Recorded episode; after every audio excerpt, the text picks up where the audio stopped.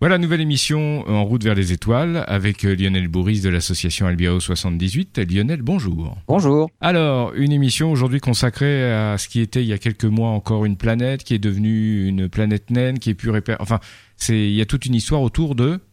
Ah ben on va parler de Pluton. Oui. Donc euh, effectivement, la neuvième des planètes euh, pendant un moment dans le système solaire, qui est devenue une planète naine, a, a été l'occasion de eh ben, on va dire, d'actualité le 14 juillet dernier. Donc, on va, on va parler de Pluton et, des planètes en général, parce que le, nombre de planètes qui était égal à 9 il y a quelques années, qui est passé à 8, en fait, on va voir qu'il a beaucoup fluctué. Il est même monté bien plus haut que ça pour euh, descendre parfois jusqu'à 6.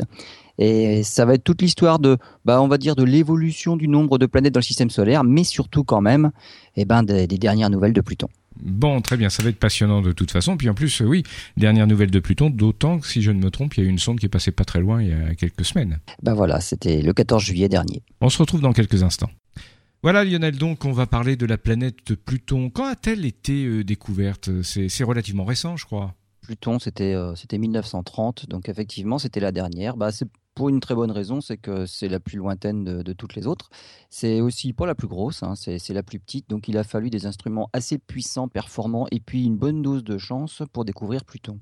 Donc on va, on va un peu faire l'historique de toutes ces découvertes-là. Sous l'Antiquité, on en connaît 6, 6. Alors 5 plus la Terre. Hein. Pourquoi 5 ben Parce que c'est les 5 que l'on voit à l'œil nu dans, dans, le ciel. Donc il y avait Mercure, Vénus, euh, la Terre, évidemment, on est dessus, Mars, Jupiter et Saturne. Et jusqu'à Saturne, donc on voit ces planètes-là à l'œil nu. Le matin, par exemple, actuellement, on en voit trois. On voit Vénus qui brille très fort, on voit Jupiter et Mars juste après. Donc, même dans l'Antiquité, donc les planètes, elles étaient au nombre de cinq. Et planète, ça voulait dire astre errant. Donc pour les Grecs, planétès, ça vient du mot planétès qui veut dire astre errant. Pourquoi astre errant? Parce que parmi les constellations, des étoiles qui, elles, ne bougent pas, on appelle ça la sphère des fixes, eh bien, il y a cinq points lumineux qui, eux, bougent dans le ciel d'une année sur l'autre. Bah, évidemment, puisque les planètes sont en orbite autour du Soleil, elles ne sont pas toujours à la même position dans le ciel. Et par rapport au fond d'étoiles, eh ben, il y a des astres qui bougent. Ce sont ces fameuses planètes, donc ces astres errants. En 1600, en, en, début 1600, on va dire 1609, 1610, euh, Galilée euh, observe pour la première fois les, planètes avec, une, avec un instrument, une petite lunette qui grossissait pas, pas énormément. Hein. Et donc, Galilée découvre des satellites autour de Jupiter. Alors ça, c'est une grande première. C'est aussi ce qui va faire, ça va être le fondement de sa théorie que bah, tout tourne autour du Soleil et pas autour de la Terre, hein, puisqu'on arrive à trouver des satellites qui tournent autour d'une planète, autour de Jupiter. C'est un mini-système solaire en miniature, et donc évidemment, le système solaire, ça doit être à peu près la même chose. C'est les petits qui tournent autour du gros, c'est les planètes qui tournent autour du Soleil. On découvre le aussi principe, en 1655 pardon, le, le, principe de l'héliocentrisme en fait. Hein. Voilà, tout à fait. Ouais. En 1655, Christian Huygens un, un, Hollandais. Alors il faudrait dire Huygens, mais si je dis Huygens, puis personne ne comprendra rien. Alors ouais. on va continuer à dire Huygens. Christian Huygens découvre Titan. C'est un satellite euh, de Saturne, celui-là. Et quelques années plus tard, euh, Jean-Dominique Cassini découvre quatre autres satellites pour Saturne. Alors pourquoi je dis ça? Parce qu'à l'époque, tout ce qu'on découvrait comme ça dans le système solaire, ça portait le nom de planète. Et là, du coup, on en était à 16. C'est-à-dire qu'il y avait les, les planètes euh, de l'Antiquité, des Grecs, il y en avait 5, 6 avec nous, mais tout ce qu'on trouvait autour, les satellites finalement, eh ben, ça faisait partie des planètes aussi, donc des astres errants. Tout ce qui tournait, c'était des planètes. Donc là, on en avait 16. Et là, Christian Huygens, quand même, il propose de faire quelque chose, de refaire des catégories. Alors, il va y avoir les planètes primaires, et les planètes secondaires. Les planètes primaires sont les vraies planètes, on va dire, et les planètes secondaires sont les satellites qui tournent autour des vraies planètes. Donc on revient finalement à 6, après être monté jusqu'à 16. D'accord. En, en, 1766, il va y avoir une loi, une petite loi, alors pas une loi, euh, c'est pas la législation, hein, une petite loi mathématique qui va être euh, découverte, qui va être faite par des, par des Allemands en fait. C'est Johann Titus, et Johann Bode. Alors les deux Johann, la Titus et Bode, vont faire une petite loi qui va porter leur nom. On appelle ça la loi de Titus-Bode depuis. Et alors en fait, c'est c'est assez rigolo et, et c'est une loi qui va qui va un peu pimenter l'histoire de, des planètes dans le système solaire. On imagine la suite des nombres 0, 3, 6, 12, 24, 48. Alors entre 0 et 3, finalement, bon, on va dire, il n'y a pas rien de spécial. Après, il suffit de multiplier par 2. Donc 0, 3, après on fait x2, 6, x2, 12, x2, 24, x2, 48. Donc voilà une petite suite de nombres en, au lycée, on dirait que c'est une suite géométrique de raison 2, mis à part le 0, qui, bon, ça marche pas, mais c'est le premier terme. À cette loi, donc, de petits de nombres 0, 3, 6, 12, 24, 48, on ajoute 4. Donc, du coup, ça devient 4, 7, 10, 16, 28, 52. Et à ça, on divise par 10. Donc, ça fait 0, 4, 0, 7, 1, 1, 6, 2, 8, 5, 2, et ainsi de suite. À quoi ça sert d'avoir fait ça? Donc, c'est un petit jeu mathématique. C'était juste pour que le troisième nombre soit un 1.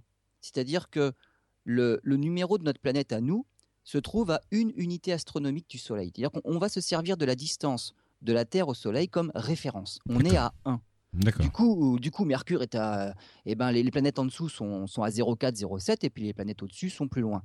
Mais c'est juste pour que le troisième nombre corresponde à la Terre et nous on est à 1 et ce 1 là qui vaut 150 millions de kilomètres, eh ben, c'est une unité de référence, c'est l'unité astronomique. On a juste fait ça pour ça. Et on a fait une suite de nombres là avec une petite gymnastique de mathématiques et on se rend compte que on retrouve à peu près fidèlement la position des planètes dans le système solaire. Et c'est ça qui est remarquable. Parce que notre premier nombre, c'est 0,4. 0,4, mais Mercure se trouve à 0,39. C'est pratiquement pareil. Vénus est à 0,7 avec notre petite loi de Titus-Bode. Et dans la réalité, elle est à 0,72. La Terre est à 1. Bon, ça c'est logique, on avait fait la loi pour. Donc ça tombe à 1, c'est ah, normal, oui. Mars, normal, le quatrième des nombres de la suite est à 1,6 et Mars est à 1,52. Donc on a l'impression que c'est magique. Et surtout, Jupiter, donc dans notre nombre à nous, c'est à 5,2, Jupiter est à 5. 5,2, c'est à peu près parfait. Et là, il y a un truc qui est, magique, c'est que entre Jupiter et Mars, il doit y avoir quelque chose parce que le cinquième nombre de la suite, c'est 2,8. Et il n'y a rien dans le système solaire à 2,8. Donc là, on se dit, ah, la loi magique qui marche pour les planètes, elle prévoit quelque chose entre Mars et Jupiter. Et c'est là, il faudrait chercher.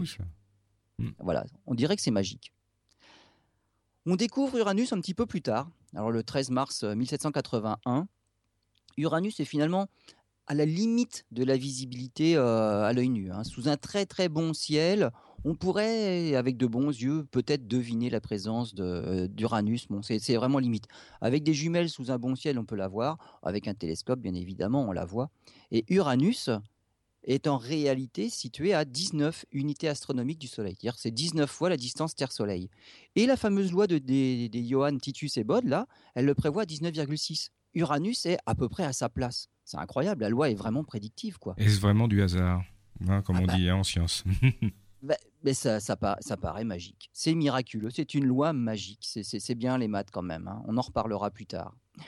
Un peu après Uranus, 1801, on découvre, on découvre quelque chose. C'est un gros astéroïde, Cérès.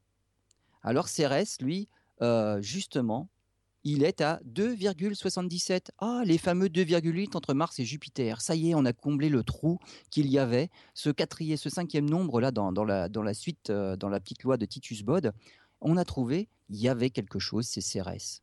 Et puis un an plus tard, on découvre Pallas, à peu près la même distance. Et deux ans plus tard, Junon. Et trois ans plus tard, Vesta. Et du coup, bah, ça y est, on a comblé le trou. On sait qu'il y a quelque chose entre Mars et Jupiter. Et là, avec tout ce que je suis en train de vous raconter depuis tout à l'heure, on en est à 11 planètes.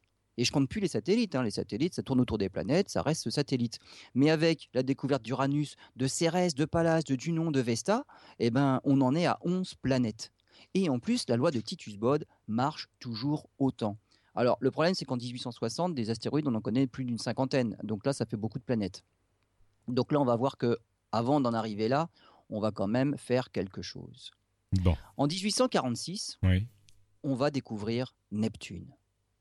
Alors Neptune, là, contrairement à toutes les autres, alors il y, en avait qui étaient visibles à l'œil nu, Uranus a été découverte, elle, simplement euh, par l'observation, il a fallu des instruments. Neptune, on l'a pas découverte du tout comme ça, Neptune a été découverte par des calculs. On s'est rendu compte qu'Uranus, elle avait une orbite qui était un petit peu perturbée, on va dire, elle n'était pas tout à fait à sa place, ça, ça tournait pas rond. Et en fonction des perturbations dans cette orbite d'Uranus, eh ben, on a fait des calculs et on s'est rendu compte que bah, pour qu'il y ait des perturbations, il faut qu'il y ait un objet perturbateur.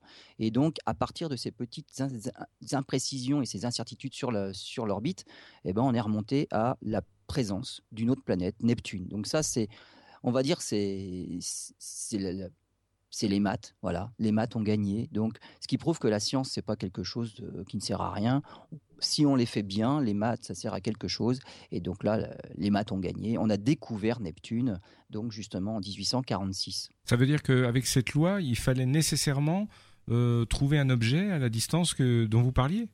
Alors la, loi, oui, la loi prévoyait quelque chose. Oui. Euh, là, on c'est pas grâce à la loi qu'on l'a trouvé. La loi, on peut dire que bon, la loi prévoyait de, qu'il y ait quelque chose. On va regarder. Mais là, c'est purement les maths et c'est vraiment les perturbations et les problèmes dans l'orbite d'Uranus qui nous ont permis de remonter à l'objet perturbateur. On a découvert Neptune. Mais il y a des limites. Revenons à cette loi de Titus Bode. Oui, justement, il y a des limites à cette loi. Je veux dire, on peut pas prévoir elle peut pas prévoir un nombre de planètes euh, de façon infinie. Ah bah si je continue la, loi, parce que la loi c'est juste une, euh, au départ c'est on multiplie par deux, hein, c'est une suite de nombres, il n'y a pas de fin. Et, en tout cas, en tout, ça, marchait drôlement bien au début quoi. Et euh, cette fameuse planète Uranus, quand on regarde, elle devait se trouver à 39 unités astronomiques, donc 39 fois la distance Terre-Soleil d'après la loi. Et en fait, elle se trouve à 30. Là, l'erreur est quand même de 30%. C'est énorme. Il y a quelque chose. Voilà. Donc, et c'est ce qui a sonné le glas finalement de cette loi de Titus Bode. On s'est rendu compte que non, mais là, c'était juste un jeu de nombres. C'est un petit jeu mathématique qui marchait très bien au début parce que, en gros, on a fait que ça marchait. Il a fallu, on, s'est arrangé pour qu'il y ait un 1 pour la Terre. Euh, ben, par miracle, Mercure, Vénus sont toutes à la bonne distance par rapport à la loi, mais finalement, ça s'éloigne drôlement vers la fin et Neptune n'est plus du tout à sa place. Alors moi, je peux faire pareil. Vous allez voir, je suis magicien aussi. Je prends un système d'exoplanètes. Donc maintenant, on en connaît 1969 exoplanètes, donc des planètes qui tournent autour d'autres étoiles. J'ai choisi un système qui contient quatre planètes, parce qu'on connaît aussi des systèmes avec des planètes multiples. Donc il y en a quatre. Et euh, donc y a, on, va, on va commencer par, euh, par faire, je vais faire comme Titus et Bode on prend une loi 5, 10, 15, 20. c'est pas compliqué, on fait plus 5, plus 5, plus 5 à chaque fois. Donc 5, 10, 15, 20, voilà mes quatre premiers nombres. On enlève 4, ça fait 1, 6, 11, 16. Et on divise par 10. 0, 1, 0, 6, 1, 1 et 1, 6. Voilà. Donc j'ai fait une loi comme ça. Et avec ça, je me suis à peu près arrangé pour que euh, la troisième planète, ça fasse un 1 comme pour la Terre. Donc la troisième planète, c'est aussi une référence. Voilà. Et je me rends compte que toutes les planètes, quand je regarde à quelle distance elles sont réellement dans le système, eh ben j'ai bon. J'ai trouvé une loi qui permettait de, trouver des planètes dans ce système stellaire-là. Et je peux même faire des prédictions. Il doit y avoir une planète à 2,1 et une autre à 2,6. Voilà. Donc, le jour où on trouvera, j'espère qu'on euh, retiendra que l'émission qu'on a faite aujourd'hui, euh, j'avais prédit la présence de deux exoplanètes autour de, ce système-là, de Gliese 876. La loi de Lionel Bourris. Voilà, je suis magicien. Alors, en fait, non. Alors, je pourrais peut-être à la limite être sorcier, mais on en a brûlé pour moins que ça hein, par, le passé. soyons prudents. Attention. Soyons prudents. Voilà, tout à fait. En fait, c'est rien de spécial. Il suffit, c'est des statistiques. C'est des, des, statistiques. Et quand on choisit la bonne répartition de points, on appelle ça un nuage de points, eh ben on peut faire passer une droite qu'on appelle la droite de régression linéaire. Et c'est cette droite de régression linéaire, si elle passe bien par les premiers points de la série statistique, eh ben on peut faire ce qu'on appelle une extrapolation. Et j'ai choisi un système où les planètes étaient à peu près bien disposées, on va dire, et réparties autour de leur étoile. Et ça on va dire, ça correspond pile poil à une droite de régression linéaire. Donc c'est un niveau lycée au niveau des maths. J'ai rien fait de spécial. Par contre, j'ai essayé avec d'autres systèmes et ça marche pas du tout parce qu'il y a d'autres systèmes où les planètes, on peut pas, on va dire, on peut pas faire une droite de régression linéaire qui passerait par tous les points parce que les planètes sont pas bien à la, à la bonne position par rapport à l'étoile. Donc, évidemment, il y en a quand même plus de systèmes pour lesquels ça ne marche pas que des systèmes pour lesquels ça marche. Donc, la loi de Titus-Bot, c'est c'est juste un, coup de chance qu'ils ont eu à l'époque. Ça marchait très bien, ça a permis de trouver des astéroïdes, mais, mais ça n'a rien de plus que ça. Bon, ben on voit la suite dans quelques instants. Vous êtes euh, dans Route vers les étoiles avec Lionel Bourris d'Albireo 78. Euh, Lionel, il y a quelques instants, vous nous parliez de la loi Titus Bold, hein, qui en fin de compte était un coup de, un coup de chance pour euh, ses promoteurs et ça ne décrivait pas forcément la réalité. C'est pas scientifique, c'est ça, c'est ce qu'on peut dire. Bah, absolument. On peut, on, peut faire dire ce qu'on veut à des nombres, par exemple, mais ça n'a aucune réalité scientifique dans le système solaire, en tout cas. Alors. Donc avec tout ça, donc là, on a découvert pas mal de choses. On a découvert Neptune, on avait découvert des astéroïdes. Enfin, à l'époque, on n'appelait pas ça astéroïdes. Et donc, on en était à 13 planètes dans le système solaire. Et c'est là que William Herschel propose de nommer tous les corps qu'on est en train de découvrir entre Mars et Jupiter astéroïdes. Et astéroïde, ça veut dire qui ressemble à une étoile. Quand on regarde un, astéroïde dans un télescope, c'est vraiment un petit point et on voit aucune différence avec une étoile. Dites-moi, il y, en a des plus gros, euh, des beaucoup plus petits que la Lune, que notre satellite, mais il y en a des beaucoup plus gros que la Lune alors, le, le plus gros astéroïde, c'est Cérès. Il fait 1000 km de diamètre. Donc, la Lune en fait 3500. D'accord. Donc, c'est presque le quart de la Lune. Et on a actuellement une sonde en orbite autour de, de Cérès qui s'appelle Down. Elle avait visité Vesta avant, maintenant elle est autour de Cérès. Donc, euh, les gros astéroïdes sont en fait des. C'est plus petit que la Lune quand même. Hein. D'accord. Et des astéroïdes, il y en a plein, plein, plein. Donc, on revient à 8 jusqu'à Neptune. Alors, il y a un problème, c'est euh, c'est Mercure. Mercure pose un problème. On a découvert Neptune en regardant les problèmes de l'orbite d'Uranus. On se rend compte qu'il ah, y a des problèmes dans l'orbite de Mercure. Et ça, c'est au milieu du 19e siècle qu'on trouve ça, des anomalies dans l'orbite.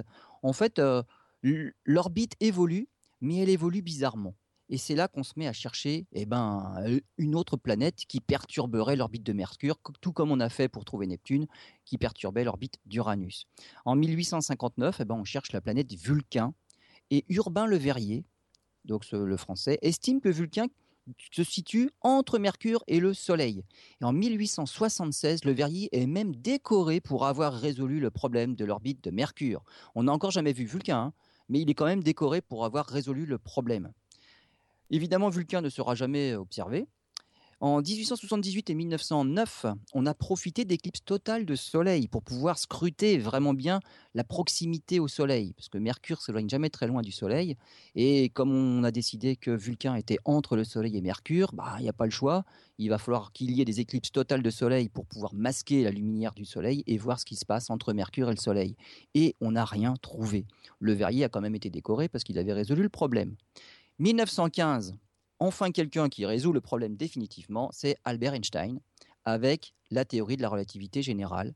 Et il lui montre que c'est simplement parce que Mercure est très proche du Soleil, c'est-à-dire qu'elle est en orbite dans un champ de gravité très fort, que la loi de Newton est un petit peu mise à défaut et il faut une autre, loi, c'est la théorie de la relativité générale. Donc lorsque le champ de gravité est fort, les orbites sont plus perturbées qu'on ne le pensait et avec cette nouvelle loi-là, la relativité générale, on explique tout à fait l'évolution de l'orbite de Mercure, plus besoin de faire appel à la planète Vulcain pour expliquer les défauts dans l'orbite. Ce n'est pas du tout des défauts, Mercure est près du Soleil, c'est normal que son orbite évolue comme ça. Mais Urbain Le Verrier a quand même été décoré pour avoir résolu le problème de Vulcain. Alors, on va aller un petit peu plus loin maintenant. Donc, on est toujours à 8 planètes. Mercure, euh, Vulcain n'existe pas. On va aller voir Pluton quand même. Heureusement qu'il a créé Vulcain, hein, parce que sinon on n'aurait jamais eu Monsieur Spock. Non, c'est rien. Exactement. exactement. Allez-y. Et donc on va, on va commencer à chercher Pluton. Parce qu'en fait, on s'est rendu compte que malgré la présence de Neptune, eh ben, Uranus a toujours une orbite un petit peu trop perturbée et Neptune n'explique pas toutes les perturbations. Et surtout que Neptune, euh, elle n'est pas facile à observer. Euh, son orbite, on la connaît pas avec suffisamment de précision parce que on se disait tiens, on va utiliser les perturbations de Neptune pour pouvoir découvrir Pluton, puisqu'on l'a déjà fait une première fois, pourquoi pas une deuxième. Mais c'est pas facile. Finalement, on revient à Uranus et on se dit ah, les petits défauts qui restent dans l'orbite d'Uranus qui ne sont pas expliqués par Neptune, bah, ils viennent probablement de la présence d'une autre planète encore plus loin. Donc ça, c'est la course à la neuvième planète du système solaire. Alors il vont être deux, il va y avoir William Pickering et Percival Lowell. Et on va, alors Percival Lowell, lui, a fait fortune dans les affaires avant. Et en 1894, il se fait construire un observatoire en altitude, en Arizona. Et son but, c'est de découvrir cette fameuse planète au-delà de Neptune. Alors, il nomme la planète X. Hein, et cette planète X doit être à 47 fois, on va dire, la distance Terre-Soleil, avec une révolution qui serait de 327 ans et une masse égale aux 2 cinquièmes de celle de Neptune. Voilà les caractéristiques pour pouvoir expliquer tout ce que l'on voit encore comme défaut résiduel dans l'orbite d'Uranus. En 1905, on fait une première campagne de photos. Et c'est un échec. C'est un échec parce qu'on cherche dans le plan de l'écliptique. le plan de l'écliptique, c'est cette bande de constellations du zodiaque dans le ciel, dans laquelle se trouvent toutes les planètes. Les planètes elles se sont formées, on va dire, après la formation du Soleil, dans un disque de poussière. Mais ce disque-là, bah, on va dire, c'est un disque, c'est relativement plat. Et ça veut dire que toutes les planètes ont des orbites à peu près planes et toutes dans, à peu près dans le même plan. Et ce plan-là, quand on le projette sur la voûte céleste, eh ben, ça traverse certaines constellations particulières, comme par exemple le Lion, la Vierge, le Cancer, toutes les planètes, toutes les constellations du zodiaque. Il n'y a aucune planète qui va traverser la Grande Ourse. Ça, c'est pas du tout dans le plan de l'écliptique, donc ça, ça ne marcherait pas. Donc on cherche d'abord, on va dire, pas, bêtement, mais on pense que s'il y a une autre planète, elle s'est formée comme les huit premières, donc forcément elle est dans le plan de l'écliptique. Et on a cherché dans le plan de l'écliptique et on n'a pas trouvé. Alors évidemment, Pluton, elle n'est pas dans le plan de l'écliptique, on risquait pas de la trouver. Elle est beaucoup plus inclinée que toutes les autres. Donc il ne fallait pas chercher dans le zodiaque. Trois ans plus tard, en 1908, William Pickering se lance aussi dans la quête de Pluton. 1911, 1911 Percival Lowell dispose d'un nouvel instrument. En fait, ça s'appelle un comparateur à clignotement. Alors c'est quoi? C'est on prend deux photos, parce qu'une planète, on a dit, c'est un astre errant, un planète S, hein, les Grecs l'avaient déjà dit. Donc si on prend une photo par exemple, euh, une certaine journée, et on prend une autre photo un mois plus tard de la même région du ciel, eh ben, s'il y a une planète dans le champ de la photo, elle a bougé d'une photo à l'autre. Alors, on n'observe pas juste les plaques photos comme ça, l'une et puis après l'autre. En fait, on, met les deux plaques dans une espèce de, de, microscope. Et quand on regarde avec les deux plaques avec les yeux, les deux yeux en même temps, il y a un petit point qui semble clignoter parce qu'il est présent à un endroit pour l'œil gauche et à un autre endroit pour l'œil droit. Et donc c'est quelque chose qui saute aux yeux. Même s'il y a des milliers d'étoiles sur la plaque photo, ce petit point qui n'est pas tout à fait au même endroit va sauter aux yeux. Et donc avec ce nouvel instrument, on pense que là, on est sûr de la trouver. Et donc 1911, deuxième campagne d'observation, échec. Et du coup, ben, William Pickering se désintéresse complètement de la planète X. Ça prend du temps, il ne trouve pas, il abandonne la course. 1916, L'autre protagoniste, c'est Percival Lowell, bah lui, il meurt en 1916 et il laisse dans son testament en fait de quoi poursuivre les recherches et notamment au point de vue d'argent. Donc tous les fonds sont encore présents pour qu'on puisse prendre la suite. Mais ni l'un ni l'autre, alors Percival Lowell lui est mort et puis Pickering a abandonné la course. 1926, L'observatoire, donc euh, Flagstaff, se, dote d'un nouvel instrument, un télescope de 13 pouces. 13 pouces, ça fait 32 cm. Et 1929, voilà un personnage qui arrive à l'observatoire, il s'appelle Clyde Tombaugh. Clyde Tombaugh, en fait, c'est un fermier du Kansas, mais c'est un fermier qui est passionné d'astronomie. Un astronome amateur qui fait de jolis dessins des planètes. Et il a envoyé des dessins qui fait des planètes à l'observatoire de Flagstaff en Arizona. Et donc, en réponse, on lui propose un poste d'observateur justement à l'observatoire. Il arrive, il a 23 ans. Et à l'époque, le, directeur de l'observatoire de, Flagstaff, c'est Vesto Slipher, et il lui explique ce qu'il devra réaliser. Il faut photographier le ciel à la recherche de la neuvième planète, et cette planète-là, eh ben, on va l'appeler la planète de Lowell, en l'hommage à Percival Lowell. Donc il photographie la même région du ciel à une semaine d'intervalle, et puis après il change de, coin du ciel, et il photographie. Donc il refait toutes les semaines, il refait les mêmes endroits, les mêmes régions du ciel, et il compare les deux photos avec ce fameux blink comparateur là, et pour voir si quelque chose aurait bougé.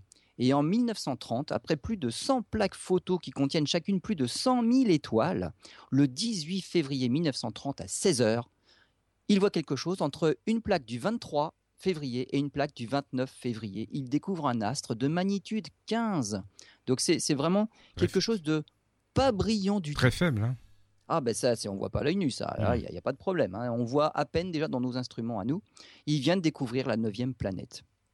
Alors très vite, on se rend un peu compte que l'astre découvert est bien trop petit pour expliquer toutes les perturbations de Neptune et d'Uranus, mais quand même, bon, on le présente comme la planète qu'on avait tant recherchée. Alors, elle n'est pas du tout là où il, fallait. On l'avait prévu à 47 euh, unités astronomiques, 47 fois la distance Terre-Soleil, et elle est à 39. On avait prévu qu'elle euh, tournait en 327 ans, elle tourne en 247 ans. Donc, c'est n'est pas tout à fait ce qu'on attendait, mais c'est pas grave. On va quand même, euh, dire que c'est ce qu'on cherchait.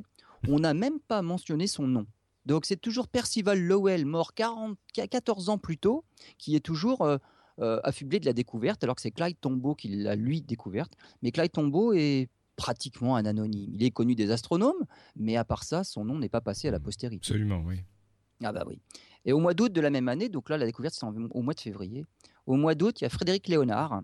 Il estime que Pluton n'est autre qu'un membre d'une toute, petite, toute nouvelle famille d'objets au-delà de Neptune, qu'il faudrait appeler les objets transneptuniens, mais à l'époque personne n'écoute et l'affaire est classée. Et pour cause, c'est la seule planète découverte par les Américains, on va quand même pas amoindrir la découverte.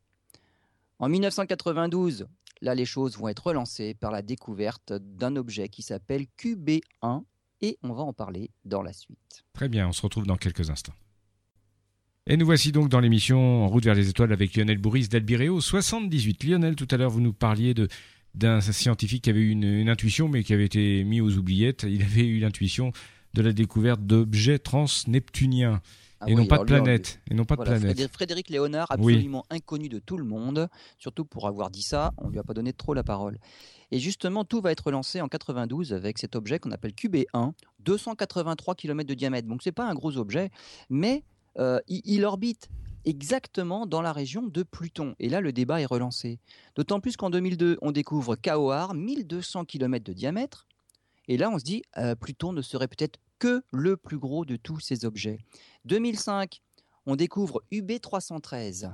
Depuis, on l'a appelé Eris. Son diamètre, 2600 km, 30% plus gros que Pluton. Et alors là, les, astronomes qui militaient jusque-là pour la rétrogradation de Pluton, euh, eh ben, ils se disent bon, bah, puisque Pluton est la neuvième planète, eh ben, ce fameux objet-là, Eris, va être la dixième planète du système solaire.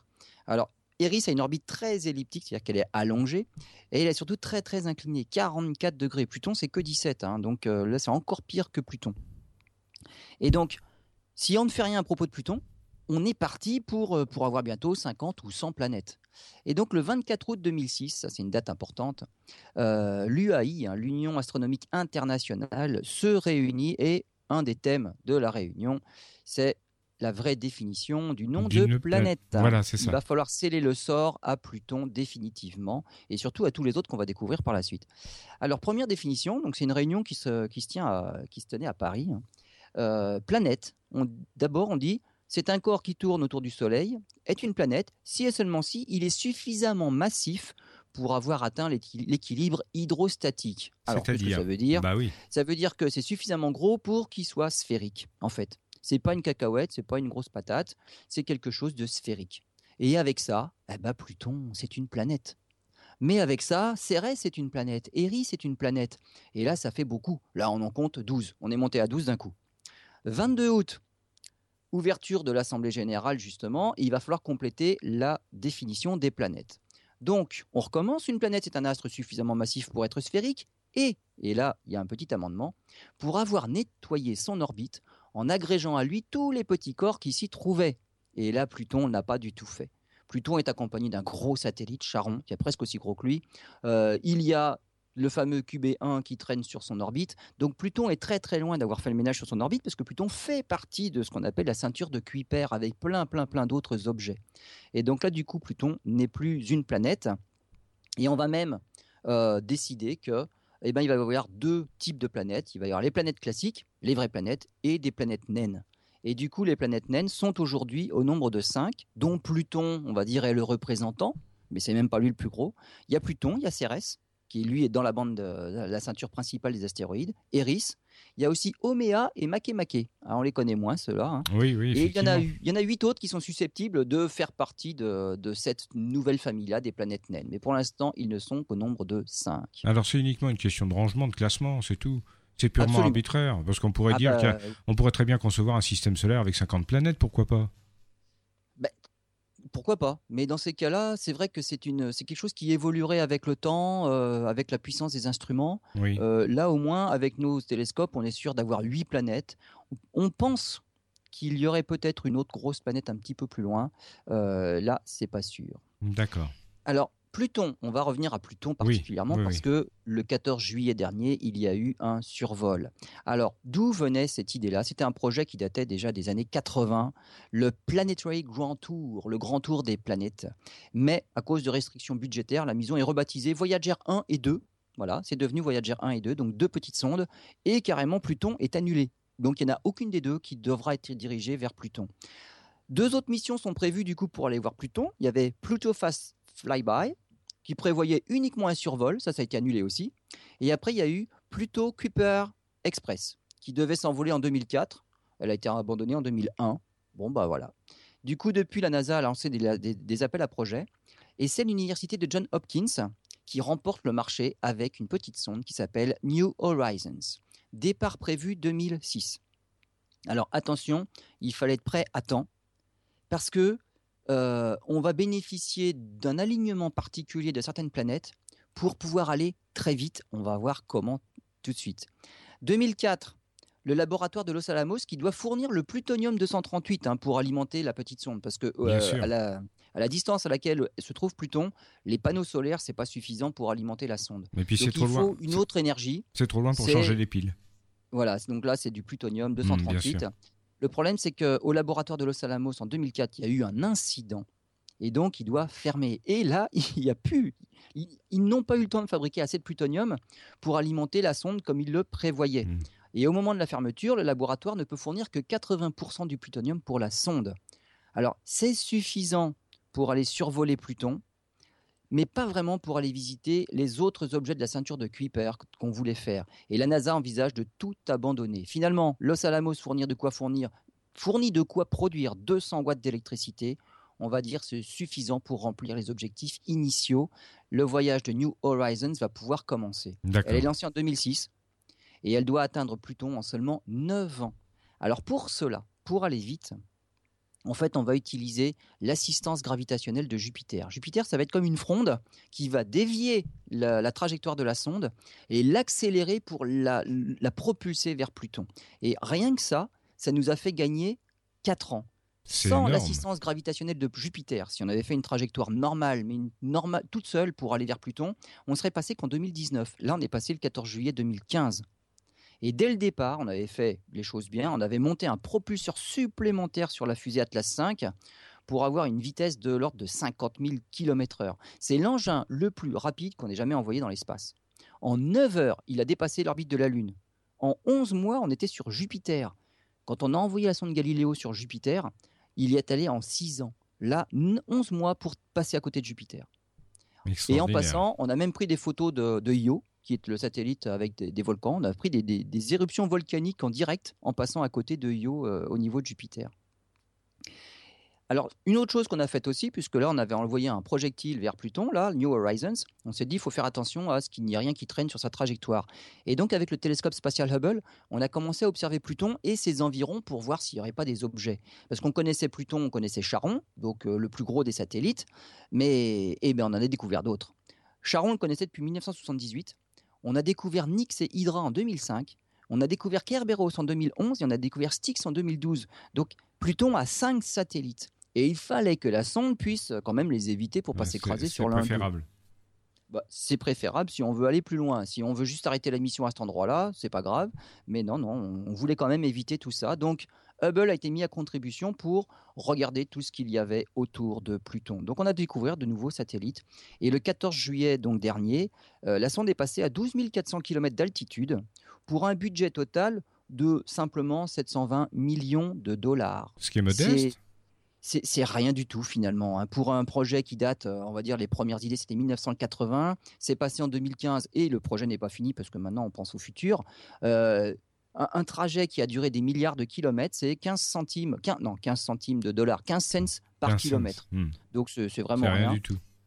Bah non, non. Et depuis, on a de magnifiques photos. Alors, par contre, il y a un, on va dire, il y a un souci, oui et non. Euh, la sonde est tellement loin et l'antenne est tellement petite pour envoyer les données et les photos qu'on a une antenne à petit gain. Il va falloir 16 mois pour nous envoyer toutes les photos qu'elle a prises le 14 juillet dernier.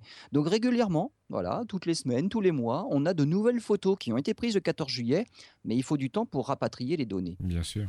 Alors qu'est-ce qu'on a découvert? Bah, Que Pluton finalement, contrairement à ce qu'on pensait, mais à chaque fois ça nous fait le coup, c'est un astre d'une incroyable diversité et complexité. On pense toujours que c'est un petit, un petit truc, euh, une petite boule de roche de glace avec rien d'intéressant dessus.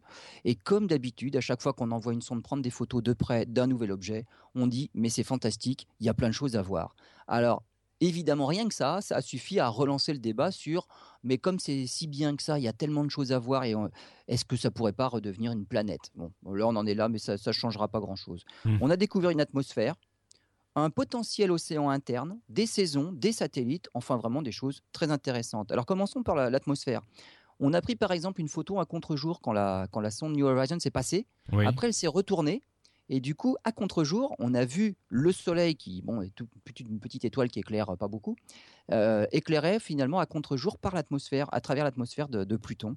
Et donc, on a pu voir une atmosphère qui est relativement, alors on va dire, relativement épaisse jusqu'à 160 km euh, d'altitude. Hein. C'est cinq fois plus épais que ce qu'on pensait, de toute façon. Alors ça, c'est un mystère de plus. Pourquoi cinq fois plus dense que ce qu'on pensait?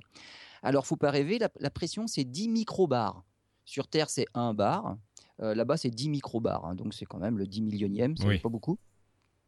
La luminosité, euh, on se rend compte qu'on arrive à voir le Soleil à travers l'atmosphère jusqu'à une altitude de 1600 km. Mais là, c'est plus dense du tout. Hein. C'est dense jusqu'à 160 km. Jusqu'à 1600 km, c'est beaucoup moins dense. Euh, depuis la Terre, on peut voir que 270 km d'altitude. Il y a de l'azote, il y a du méthane, il y a d'autres brumes d'hydrocarbures, hein, de l'acétylène et de l'éthylène.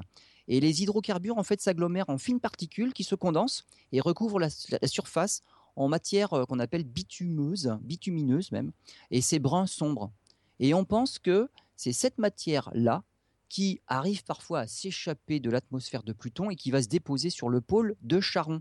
Parce que le pôle de Charon, alors Charon est recouvert de glace, mais sur le pôle de Charon, le pôle nord, on observe une grosse tache sombre. On pense que c'est de la matière, justement, ces hydrocarbures agglomérés des petites particules qui se sont déposées carrément sur, euh, sur le satellite. Il faut savoir que Pluton perd son atmosphère à la vitesse de 500 tonnes par heure à cause d'une trop faible gravité.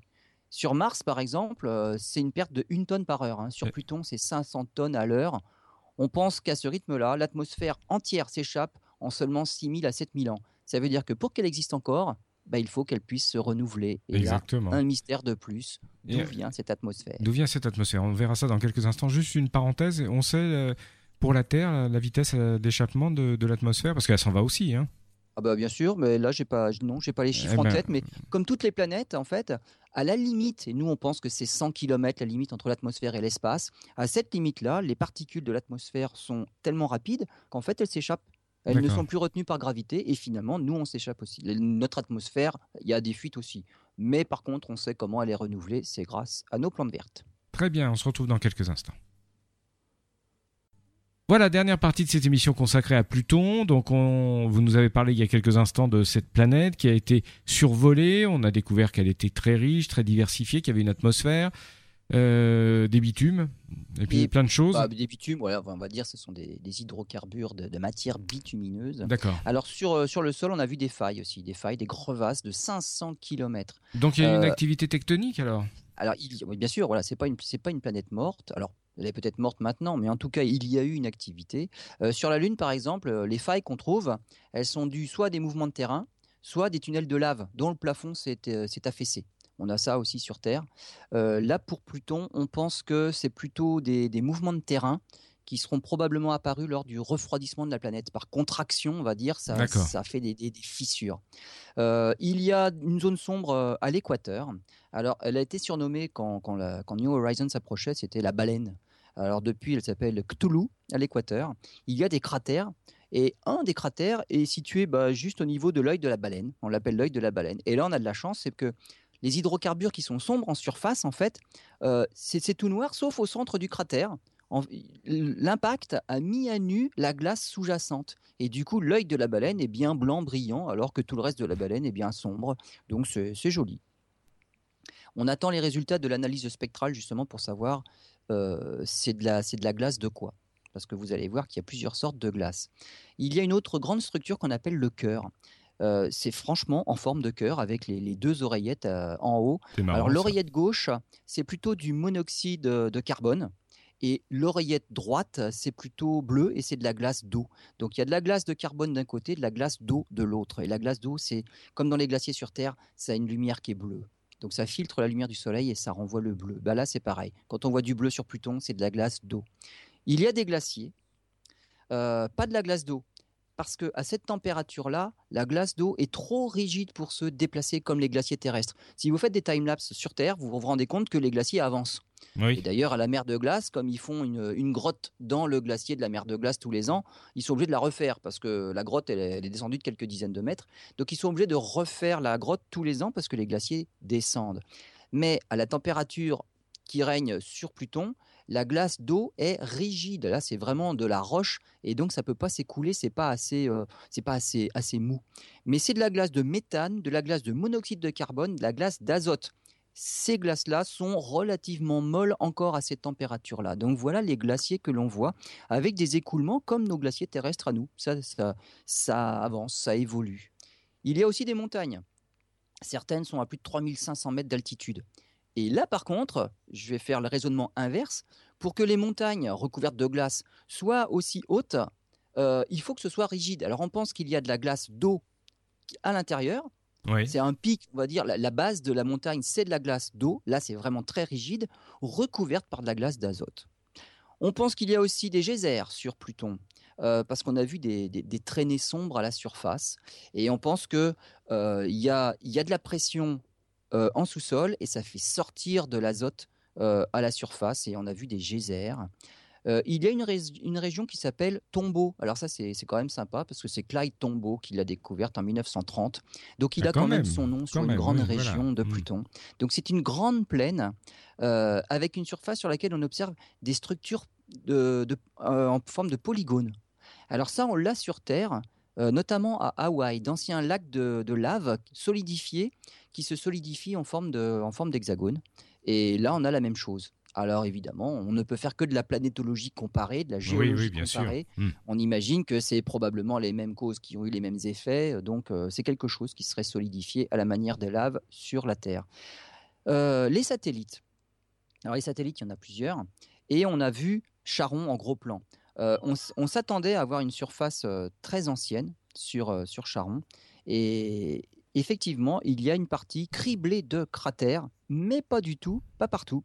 Il y a tout un, hémisphère qui semble avoir été complètement recyclé. Alors, euh, recyclé, on mmh. pense qu'il y a une source de chaleur. Il y a des falaises longues de 1000 km, et au sud de la falaise, notamment, il y a une surface lisse avec seulement quelques cratères isolés. Donc là, on pense au fond des mers lunaires, par exemple.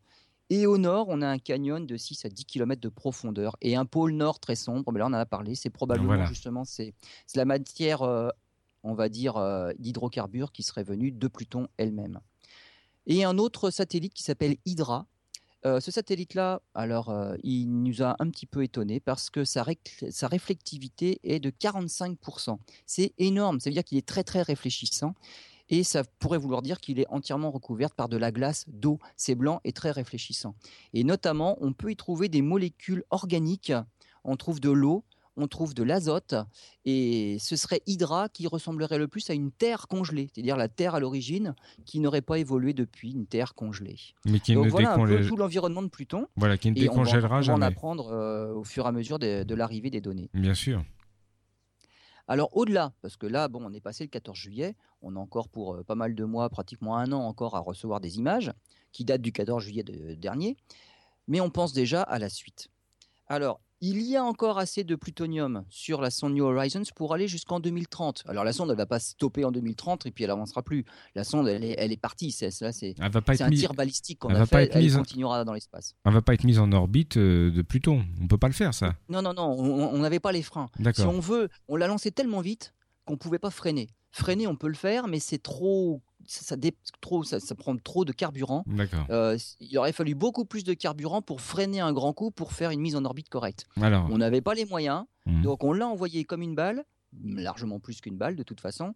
On a pris les photos à la volée et là la, la sonde va continuer. Maintenant, ce qu'on essaye de faire, c'est la diriger vers un autre objet intéressant pour la suite. Bien sûr. On a jusqu'en 2030 pour que la sonde ait suffisamment d'énergie pour nous envoyer les photos de ce qu'elle va voir. Après 2030, elle verra peut-être des choses, mais on n'en saura plus rien parce qu'elle nous enverra plus rien du tout, il n'y aura plus de communication avec. Et donc Hubble a recherché justement une autre cible pour New Horizons. Alors problème, euh, les objets qu'on trouve à cette distance-là, ils sont lointains et ils sont petits. Ça veut dire que c'est vraiment pas bien lumineux et c'est assez difficile à voir. Et euh, contrainte, il faut quand même que ce soit un objet qui ne soit pas trop éloigné de la trajectoire de New Horizons. Parce que pour toute correction de trajectoire, faut pareil, faut dépenser du carburant et on n'en a pas une quantité illimitée. Et donc en octobre 2014, parce que ça fait quand même un moment qu'on s'occupe du problème là, on a trouvé trois cibles potentielles qu'on a appelées PT1, PT2, PT3 pour potential target. Voilà, donc les cibles potentielles 1, 2, 3. La numéro 1, elle a 100% de chance d'être atteinte, si on la retient. Elle a un diamètre de 30 à 45 km. Ça n'a rien à voir avec, euh, hein. avec Pluton. Hein. Oui, oui, Pluton, c'est 2400. Euh, donc celle-là, c'est 30 à 45 km, c'est tout petit. Et pour l'atteindre, il faut simplement une correction de trajectoire de 56 mètres par seconde. Ça veut dire que ça nous ferait dépenser un tiers des réserves restantes. Donc c'est pour ça qu'on dit elle a 100% de chance d'être atteinte parce qu'on a les moyens de détourner la sonde pour aller vers elle. Mmh. Les deux autres cibles sont plus intéressantes parce qu'elles sont plus brillantes, donc probablement plus grosses. Et puisqu'elles sont plus brillantes, on peut en déterminer la trajectoire plus facilement pour mieux les viser. En contrepartie, elles nous demandent plus du double de la dépense d'énergie. Et donc, finalement, on a hum, gardé pour l'instant le choix, c'est la cible numéro 1 qui doit être atteinte. Alors quand je dis atteinte, euh, on va encore passer comme une flèche à côté, hein, en janvier 2019. Normalement, d'après les calculs, on va passer à 10 000 km de cette cible-là, PT1, qui pour l'instant n'a pas d'autre nom. On la rebaptisera par la suite. Ça sera très proche, quoi. Et si possible, à 7500 km. Voilà. Donc plutôt, on est passé à 12 400. Là, on peut espérer, dans le meilleur des cas, passer à peu près à, 7500, à moins de 10 000 km de la surface de cet objet de la ceinture de Kuiper. Voilà. Euh, New Horizons en 2035, donc on va voir même très très très loin, 2035. New Horizons sera arrivé à 200 unités astronomiques du Soleil. Et 200 unités astronomiques, c'est deux fois la distance Terre-Soleil. Là, Pluton, euh, on, était dans les 40. Hein. Euh, pour, la, pour la prochaine cible, on est à 43 unités astronomiques. On vise ça là.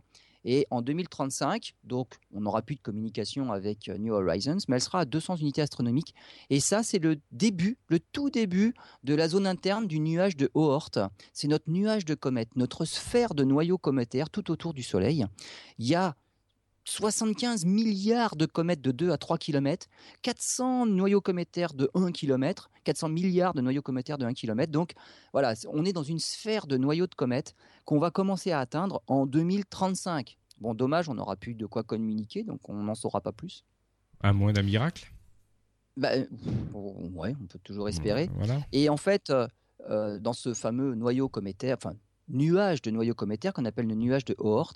Depuis 4,5 milliards d'années, 10% sont déjà tombés vers l'intérieur du système solaire et ça a fait l'objet de magnitudes comètes avec des jolies queues et tout ça. Euh, il faut savoir, c'est que ces objets-là, ils sont 1000 milliards de fois moins lumineux que ce que peut voir le télescope Hubble. C'est-à-dire qu'on n'est pas capable d'en faire des photos. Donc il faudrait effectivement soit avoir des télescopes beaucoup plus puissants, soit envoyer des choses pour aller les voir. Et surtout, c'est difficile à trouver, même si on avait des gros télescopes, parce que dans un volume de une unité astronomique cube, c'est-à-dire un, cube de 150 millions de kilomètres d'arête, on voit un peu le volume, il n'y en a qu'un seul. Dans chaque cube comme ça, il n'y en a qu'un seul. Donc, donc voilà, c'est on, va enfin envoyer quelque chose dans cette zone-là du système solaire tout à fait euh, inexplorée pour l'instant, mais on n'en saura pas plus. Euh, voilà. Très bien, bah écoutez Lionel, merci. En tout cas, on sait que euh, Pluton n'est pas l'ultime frontière comme dirait un certain feuilleton. oui. Hein et, justement, Pluton fait partie de ce qu'on a dit, donc les planètes naines, mm. avec d'autres objets qu'on vient de découvrir. On s'est rendu compte que tous ces objets-là avaient une caractéristique commune dans leur orbite, et ça, c'est tout à fait surprenant. Et on ne le s'explique, on ne s'explique que d'une seule manière. C'est la présence d'une autre planète grosse plus loin. Et les recherches ont déjà commencé. Donc la, la planète X refait son apparition. Et avec notamment le télescope Subaru, qui fait 8 mètres de diamètre, et avec les nouvelles caméras CCD qu'on a maintenant, les campagnes d'observation qu'on prévoit au printemps et en automne tous les ans, on pense que d'ici 5 ans, on aura trouvé cette fameuse planète X tant attendue depuis très longtemps. Et c'est probablement celle-là qui explique justement pourquoi Pluton et toutes ses petites euh, camarades ont une orbite aussi particulière. Eh bien écoutez, si tout va bien, on fera une émission. Je vous remercie en tout cas pour euh, ce sujet passionnant. Pluton, on se retrouve la semaine prochaine pour de nouvelles aventures. Merci.